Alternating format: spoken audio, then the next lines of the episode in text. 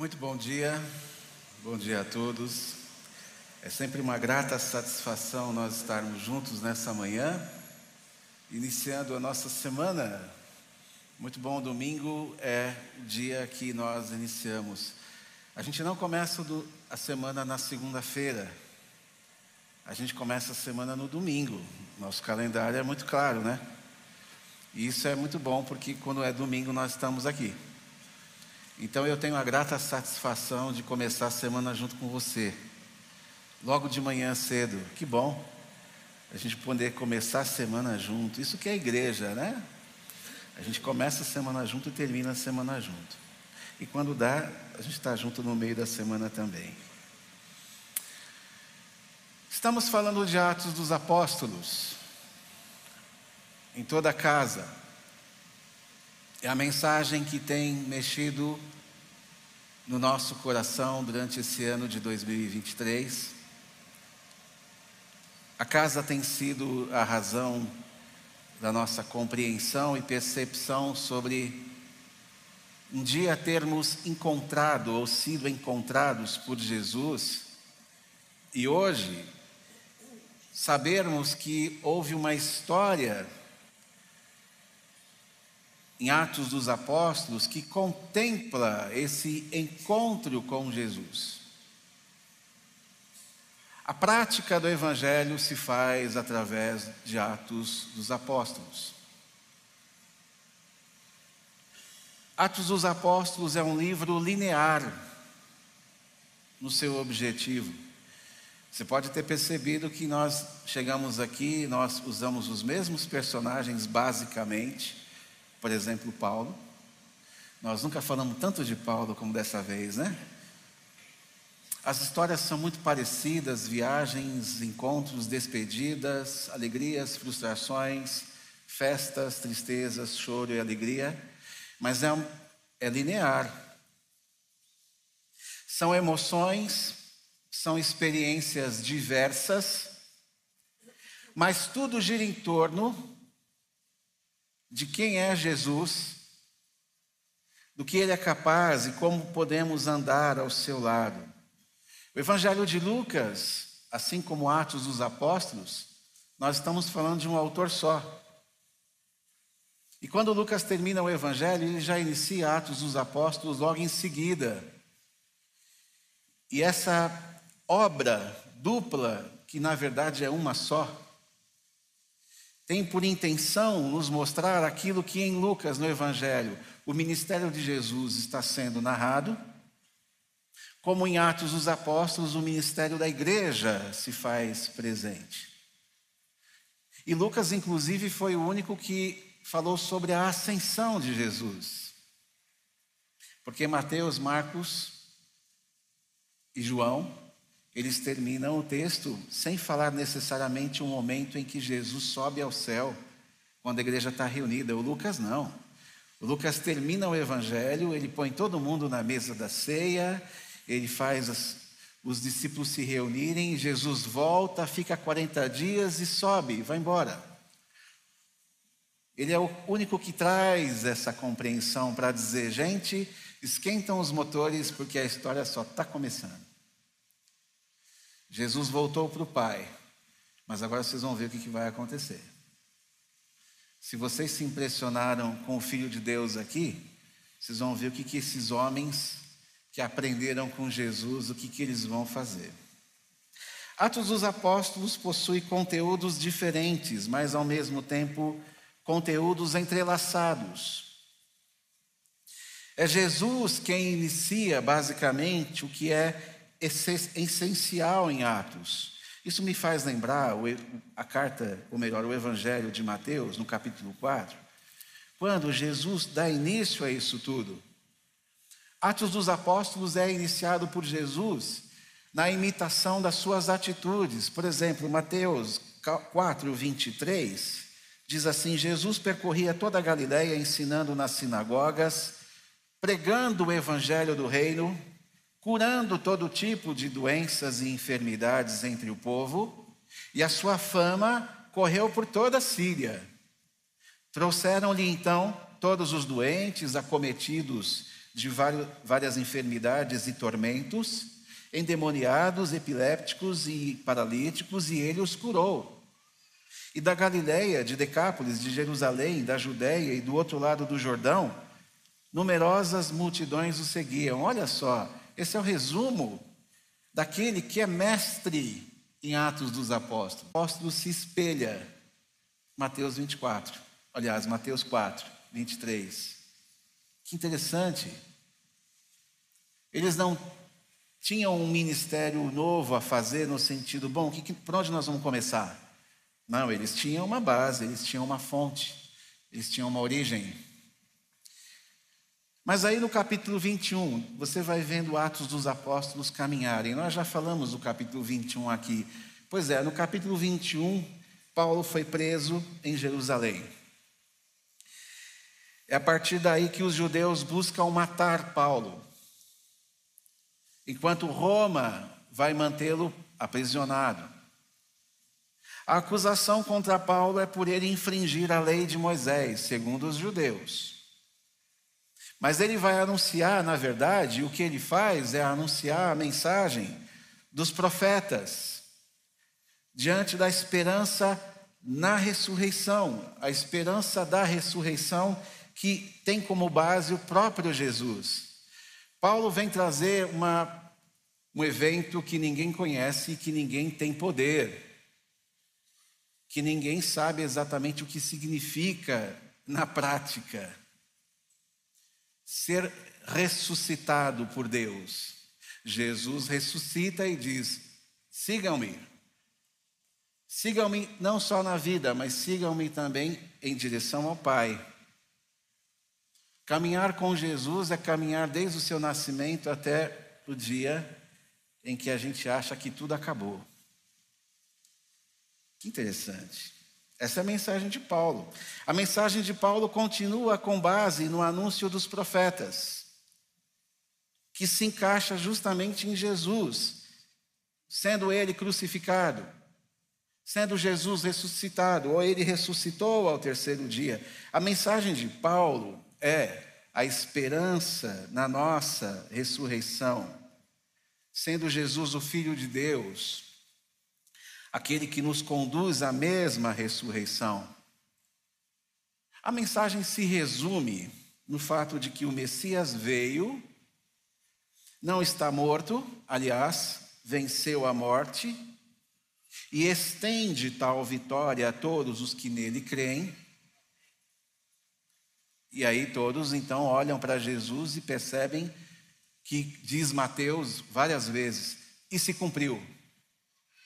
Mateus escrevendo aos judeus, e se cumpriu. O que o profeta disse, se cumpriu. Essa é a mensagem dos apóstolos em Atos, dos apóstolos em Atos do Espírito Santo. No capítulo 25, que é o nosso texto, 25 e 26, sacerdotes e a elite judaica, porém pronto para morrer. Isso é muito interessante, porque ninguém que se declara inocente, ao mesmo tempo diz: Estou pronto para morrer. Eu sou inocente, mas se quiserem me matar. Eu sou inocente, mas se vocês provarem o contrário e quiserem me matar, para mim está tudo bem. Isso é inédito, né? Olha o que, que Jesus faz no coração de um homem que tem uma certeza a respeito de si mesmo, baseada numa certeza a respeito de quem é Jesus. Ele não tem medo de nada. Ele não está com medo dos judeus, ele só quer fazer o que é justo. Esse é o Paulo. Dias depois, chegam o rei Agripa. Rei Agripa é o Herodes Agripa, filho de Agripa I. Herodes Agripa I, neto de Herodes o Grande. Esse rei Agripa, de Atos 25, ele é neto daquele Herodes o Grande que quis acabar com o bebezinho Jesus. Ele vem e chega até Cesareia, junto com sua irmã Berenice, capítulo 25, versículo 13. Os dois vêm para saudarem Festo, porque o governador Festo substitui o governador Félix, anterior a ele. Festo fala de Paulo a Agripa, no versículo 18, capítulo 25, e no versículo 19, quando ele diz: Levantando-se, os acusadores não mencionaram nenhum dos crimes de que eu suspeitava, diz Festo. Traziam contra ele algumas questões referentes à sua própria religião, e particularmente a um certo morto chamado Jesus que Paulo afirma que ele está vivo. Ou seja, a questão é religiosa, o Festo está dizendo: olha, o problema do Paulo é uma questão religiosa. E ele está defendendo um sujeito que está morto. Não vai dar em nada em Roma isso aí. O que, que Roma vai fazer com um problema de quintal religioso? É um quintal religioso que vocês estão tendo problemas aí. Ele está defendendo alguém que a gente viu morrer na cruz. Onde ele quer chegar com isso? Não vai dar certo esse negócio. Mas Paulo fala: Eu não vou para Jerusalém. Festo, eu quero ficar aqui. Não vou para Jerusalém porque eu estou apelando para César, e diante disso, o Festo vai enviar Paulo ao encontro do imperador.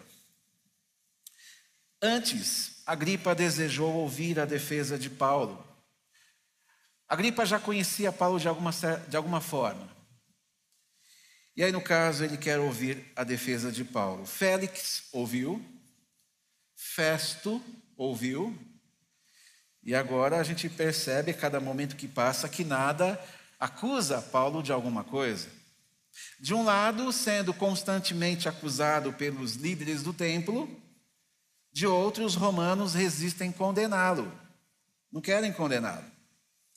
Festo está confuso, pede ajuda a Agripa. Ele precisa dar relatório sobre Paulo a César, ele precisa dizer o que, que o Paulo fez. Só que ele não tem nada para escrever. Quando chega no capítulo 26, Agripa autoriza Paulo a falar em sua defesa. Atos 26, versículo 6, versículo ao versículo 8. E agora estou sendo julgado, ele falando isso ao rei Agripa. E agora estou sendo julgado por causa da esperança prometida feita por Deus aos nossos pais, a qual as nossas doze tribos, servindo a Deus, fervorosamente noite e dia, almejam alcançar. É por causa dessa esperança, ó Rei, que eu sou acusado pelos judeus. Porque se julga incrível entre vocês que Deus ressuscite os mortos? Por que vocês estão estranhando que Deus possa ressuscitar os mortos? Está vendo qual é o problema? O problema é o sobrenatural. As questões do dia a dia, tudo bem, mas ressuscitar, que história é essa? É isso que está pegando. E ele fala com a gripa de uma forma muito à vontade, porque o rei Agripa ele está relacionado com, as, com a mensagem dos profetas. O rei Agripa ele vem dos Herodianos, Herodes, e os Herodianos são judeus de nascimento, porém com uma crença pagã. O Agripa soube do que Paulo estava falando. O Agripa estava entendendo o que Paulo estava dizendo. Para ele não era estranho, para Festo era, mas para o Agripa não. É só você lembrar que o avô dele falou: Jesus, o rei dos judeus. Não, nós não podemos deixar ele vir, não. Eu sei que se ele vier, ele vai mandar. Ele conhece. O neto está dizendo assim: É, estou entendendo o que você está falando. Ressurreição. Pois é, eu já ouvi os profetas falarem disso. E diante disso tudo, Paulo admite a sua perseguição a Jesus. Diante disso tudo, ele sabe que admite também que foi que prendeu muitos cristãos, os quais ele chamou de santos. No versículo 10, no capítulo 26, ele diz: Encerrei muitos dos santos na prisão, inclusive incentivei as suas mortes. Paulo se defendendo, ao mesmo tempo dizendo quem ele é, o que ele fez, mas o que ele pretende, qual é a mensagem dele, qual é o seu objetivo, o que, que ele carrega com ele. Em seguida, Paulo narra a sua conversão, seu encontro com Cristo.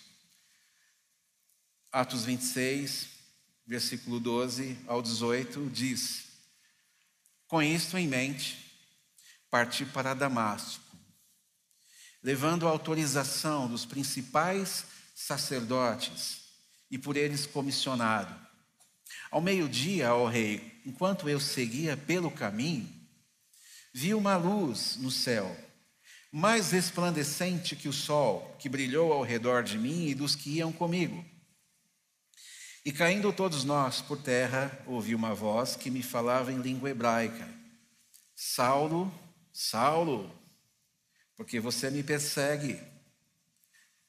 É duro para você ficar dando coices contra os aguilhões. E aqui é muito interessante, porque isso tem a ver. Um dia você já deve ter lido isso, você deve ter falado o que, que tem a ver o coice, aguilhão, o que, que o Jesus está dizendo. As carroças tinham uma placa de metal atrás dos cavalos, de frente para quem conduz a carroça, uma placa de metal com pontas. E aí, conforme o condutor batia no boi para ele correr mais rápido, e o boi se irritava, o boi dava uns coices. E ele machucava a pata. Então ele parava de dar coice e andava mais rápido. O que Jesus quer dizer com isso? Olha, você fica se debatendo. Eu estou dizendo para você ir, não é de hoje. E você ficou muito tempo, ó, dando coice. Você está se machucando à toa. Para de dar coice, olha para o caminho e vai. É isso que Jesus quis dizer. Que bonito, né? Jesus usando situações contemporâneas, situações do seu tempo. Ia ser fantástico andar com Jesus, falar com Ele, conversar com Ele, ouvir exemplos assim do dia a dia. Puxa, a gente ia ficar abismado, né? Ele ia pregar aqui todo domingo. Sem dúvida. Que beleza. Por que, que você me persegue, Paulo? Jesus não perguntou isso para Judas. Jesus olhou para Judas e falou: Vai, faz o que você tem que fazer. Mas o Paulo, depois de muito tempo, ele aparece e fala: Por que, que você me persegue? Eu quero você para perto, Paulo, sem ficar dando coice. Eu quero você comigo. Você está entendendo a mensagem de Paulo e o porquê que ele está tão aprofundado nisso e o porquê que ele está dizendo: olha, eu sou inocente sim, mas se quiser matar, pode matar. Porque eu sei em quem eu creio. Eu tive um encontro com esse homem, vocês não têm noção o que, que foi. Foi algo sobrenatural. Deus diante de mim, o Deus que eu conhecia só de ouvir, Jó. Agora os meus olhos o viram, e olha que ele me cegou de uma certa forma, de tamanho a sua, o seu esplendor. Mas eu tive diante de Deus. Essa mensagem eu não vou baratear. Quer me matar, me mata. O que eu vi, ninguém, muita gente não viu. E ele não, eu não andei com os doze, eu vim ser chamado depois. Olha que misericórdia, eu matei muitos daqueles que estavam com ele, e ainda assim ele chegou diante de mim e falou: Por que você está me perseguindo? Um Deus qualquer não faria isso, um Deus qualquer ia me fulminar.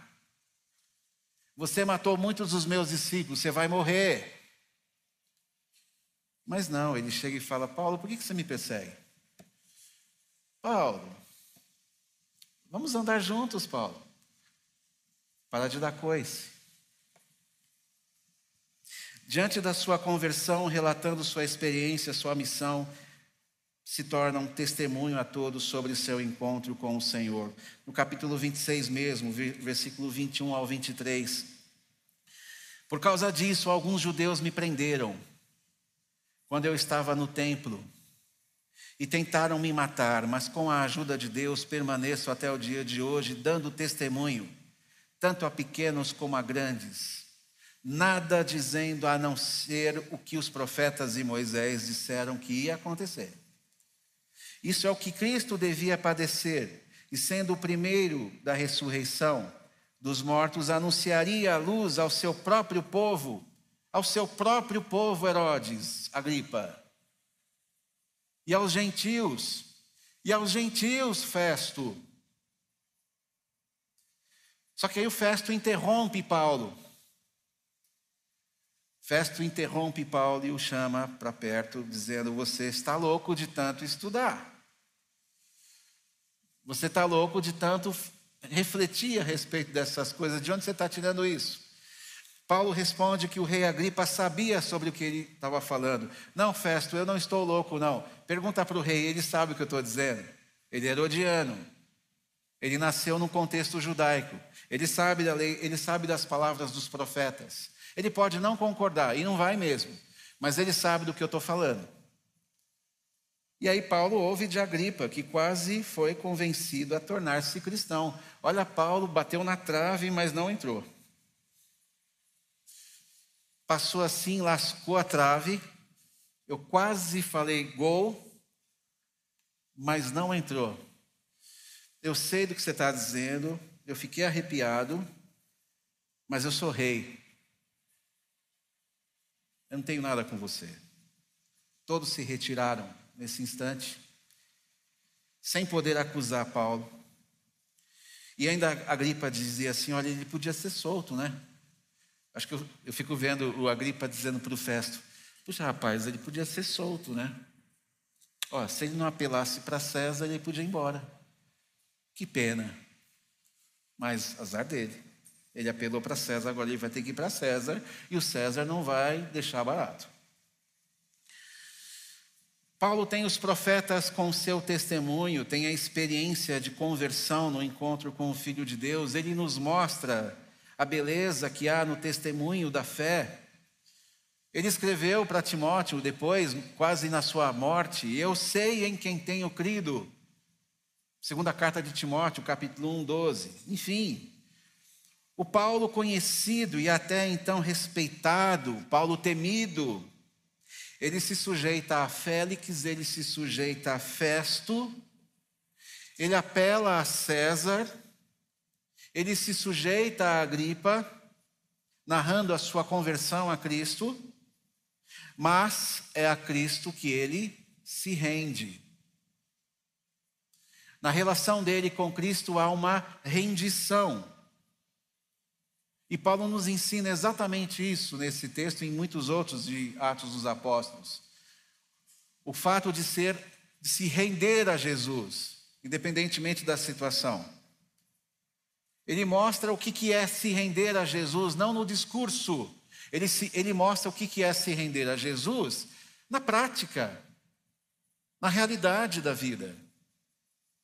Paulo passou por quatro casas. A sua primeira casa é onde ele nasceu, Israel. Casa de Judá, templo, casa de Davi. Depois ele passa por Félix, ele dá de cara com Félix, traz os seus argumentos. Depois ele passa por Festo. E aí ele vai na última casa que é a Agripa, que ele até pensou que talvez daria alguma coisa, mas não deu simplesmente para falar que Jesus, a casa, o visitou. É onde ele agora está morando. Ele está dizendo para os judeus que querem matá-lo: Eu estou morando na casa onde Jesus está. Ele disse para Félix: Eu estou morando na casa onde Jesus está. Ele disse para Festo: Eu estou morando na casa onde Jesus está. Agripa, você conhece essa casa? Pois é, eu estou morando lá. Você não quer ir para lá, mas eu já estou lá. As casas pelas quais ele passou lhe eram familiares. Roma, cidadão romano, tem passaporte, cidadania. Os judeus, onde mais se dedicou, a casa onde nasceu, se criou, tornaram seus piores inimigos. Por outro lado, aquele que era aparentemente seu pior inimigo, Cristo, convidou a sua casa. No começo do ministério do Paulo, quem ele menos esperava que ia abrir a casa para ele era Jesus. Ele achou que estava seguro em Israel, ele achou que estava seguro em Roma. Israel quer matá-lo. Roma está lavando as mãos. E Jesus está dizendo: pode entrar. Percebe? É desse Jesus que nós estamos falando e de um certo Paulo, que estende uma história que vem até nós da mesma forma. Existe uma distância entre nós e Paulo, sim. Paulo está muito tempo atrás, eu estou aqui. Onde nos encontramos? Onde nós nos igualamos? Paulo levou Cristo com ele em todas as casas? Não. Na verdade, Cristo levou Paulo com ele. Jesus o conduziu. Jesus mostrou para Paulo: a minha casa está em todos os lugares. A diferença é que onde eu passo se torna a minha casa. Eu posso até não ser bem recebido, eu até ensino vocês a sacudirem os pés, mas aquela casa teve a, a chance e a possibilidade de se tornar minha. Onde eu vou, eu planto a minha casa. E você vai comigo, Paulo. Onde nós formos, nós vamos plantar uma casa. E essa casa vai ter o meu nome. Esquece Roma. Esquece os meus irmãos. Esquece os seus irmãos. Eles não querem nada com a gente. A começar por mim, depois por você. Aliás, eles não querem nada com você por minha causa. Eu te coloquei numa fria? Não, eu te coloquei numa quente. Você agora teve vida, agora você está comigo. Eu e Paulo somos conduzidos por Deus e Jesus mostrou a Paulo, e Paulo agora mostrou a eles a casa mais esperada por Israel. Isso nos faz lembrar João, Evangelho de João, capítulo 1, versículo 14. O Verbo habitou entre nós e se fez pessoa e tabernaculou entre nós. Colocou-se ao nosso lado. E aí, o tabernáculo, o nosso tabernáculo é Jesus, ele está com a gente, é a nossa casa. Jesus nos conduz. Nós vamos em muitos lugares, diante de muitos, de muitas pessoas, sem vivermos as mesmas tensões de Paulo, ou ele ou elas se fazem menores essas tensões, ou essas tensões podem se tornar maiores. Não sei, ou ainda hão de vir maiores tensões.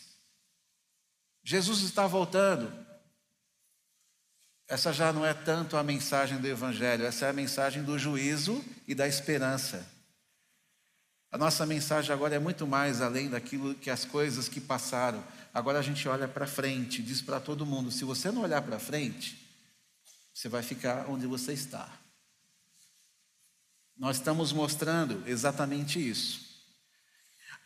À medida que nós estamos andando, nós vamos passar tensões que Paulo passou se já não estamos passando. Quem nós encontramos? Quem nós vamos encontrar? Festo? Agripa? Não sei. Com quem nós nos deparamos? Com quem nós vamos nos deparar? Diante de quem nós estamos para relatar nosso encontro com Jesus? Para quem que eu preciso dizer que um dia alguém chegou para mim e falou: Jorlei, Jorlei, vem para mim. Eu não, eu não perseguia Jesus como Paulo perseguiu, né? Mas um dia eu recebi o convite, ele chegou para mim e falou e me chamou e falou: "Vem". Então, para quem que eu vou relatar essas coisas? Eu vou dizer a todos que é Deus conosco. Eu vou dizer a todos que é Cristo conosco. Nós somos desafiados, meus irmãos, minhas irmãs, a irmos além de nós. Paulo foi além dele. Paulo se colocou numa posição atrás. Aliás, a conversão é um passo para trás. A conversão não é um passo para frente.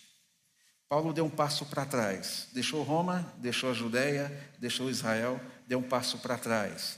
E ele falou: Não se trata de mim, se trata de Cristo. Nós somos desafiados a irmos além de nós. A mensagem do Evangelho nos comissiona a falarmos de Cristo, Sua cruz e ressurreição. Paulo não se prende ou não se prendeu às questões de Roma, nem ao menos se rendeu à religiosidade de Israel. Ele estava disposto, sim, e pronto a morrer por sustentar a esperança do Senhor ressuscitado. Até que ponto essa mensagem significa para você, para você sentar na mesa com Paulo e falar: Nós pensamos igual? Será que se eu sentasse na mesa com Paulo eu dividiria as mesmas opiniões? Paulo enfrentou tudo e todos em nome de um encontro. Por causa de um encontro que ele teve com Jesus, ele enfrentou, eu ia falar Deus e o diabo, né? Deus ele não enfrentou, mas o diabo ele teve que enfrentar. Ele teve que enfrentar muita coisa por causa de um encontro. Com um homem considerado morto. Não, ele está falando de um Jesus morto. Em nome desse encontro, ele está ele, ele tá trazendo essa mensagem. Não importa quais casas passemos ou quais casas venham ao nosso encontro, a história é essencialmente a mesma. Jesus nos encontrou, chamou-nos pelo nosso nome. Tal encontro gerou satisfação, gerou segurança, esperança, ao mesmo tempo, fidelidade a Ele, como Paulo foi e coragem para poder andar com Ele. E andar com Ele significa que é Jesus quem nos conduz. Nosso encontro com Jesus, o Senhor, o Filho de Deus, cela uma relação perpétua. O que está em volta de nós não prevalece, nem nos tira do nosso caminho. Roma não prevalece. A religiosidade não amarra as pessoas. Jesus desata qualquer nó. Desatou o nó de Paulo. Paulo era um homem extremamente religioso. O próprio Jesus nos traz coragem, sem nenhum, nenhuma culpa, coragem para caminhar. Paulo não ficou pensando, puxa, mas eu matei cristãos, como é que eu vou me defender diante de um rei? Puxa, mas eu, eu mandei matar cristãos e vi eles sendo presos. Como é que eu vou me defender diante de um governador romano? Eu tenho culpa. Não, a coragem atropela a culpa. A culpa fica para trás. Para enfrentar todas as casas no caminho. Isso nos inspira uma determinação. Nossa justificação somente é feita e é feita por Cristo pela fé. Somente em Cristo Jesus nós somos absolvidos. Ao mesmo tempo, quando nós estamos com Jesus aos seus pés, no quarto escuro, Mateus 6, sem precisarmos mais tarde testemunhar nossa fé, é real a possibilidade de sempre experimentarmos o Cristo Senhor, que é o abrigo verdadeiro. A partir desses encontros contínuos com Jesus, nosso Deus, Ele sempre renovará a nossa esperança. Renovou a de Paulo. É a nossa vida vivida com fé. A fé em Cristo, que significa o quê? Eu sei quem Ele é. Não é o fato de, eu saber o que Ele faz, eu sei quem Ele é. Para mim, a fé é sempre uma questão que diz respeito ao que Ele é. O que Ele vai fazer, Ele pode fazer coisas que eu nem imagino. Eu tenho fé num Deus que faz coisas que eu não imagino. Eu não tenho fé num Deus, um Cristo, porque eu quero algo e Ele vai fazer esse algo. Eu tenho fé em Cristo porque Ele faz coisas infinitamente maiores do que eu imagino. Então a minha fé nele, não é nas coisas que Ele faz, porque eu não sei o que Ele faz. Eu só sei que Ele faz. Ele é Deus, um Deus que nos conduz, um Jesus que leva Paulo para cá, leva Paulo para lá. Eu sei quem Ele é. É também, ao mesmo tempo, a nossa vida vivida com esperança. As questões com as quais eu luto não resistem chegar até onde meu coração, onde a minha razão vislumbram as questões com as quais eu luto, elas não resistem chegar até onde meu coração, minha razão vislumbram. Tudo que estava em Paulo ficou para trás. Ele estava diante de Deus, diante de Cristo. As suas questões ficaram para trás, elas não resistem, elas não conseguem chegar. A esperança é maior. Nossa vida deve ser vivida com satisfação em Deus, contentamento total. Um Deus que nos sustenta, nos livra de tudo, nos dá situações melhores do que a de Paulo, até mesmo, que nos traz até aqui, que nos chamou, que nos encontrou, que nos colocou perto dele. Nossa vida deve ser vivida de maneira segura em Deus, fiel à Sua vontade. Paulo abriu mão dos direitos de um judeu, abriu mão do seu status romano, da sua cidadania, uma cidadania que inclusive o levaria à prisão, não ia adiantar muita coisa, já não era mais privilégio. Uma vida vivida com coragem. E o que eu estou trazendo aqui não é autoajuda, não, é fato. Eu estou vendo vários exemplos aqui. Eu estou vendo que Paulo é um homem corajoso. Porque ele estava com Cristo, ele, ele não se intimidou com aqueles que queriam matá-lo, nem se intimidou com suas autoridades. Jesus era mais para ele. Aquela velha história, né? Eu, o Pai, o Filho e o Espírito Santo são uma maioria. Ninguém pode. Como dizia minha mãe, conosco ninguém podosco.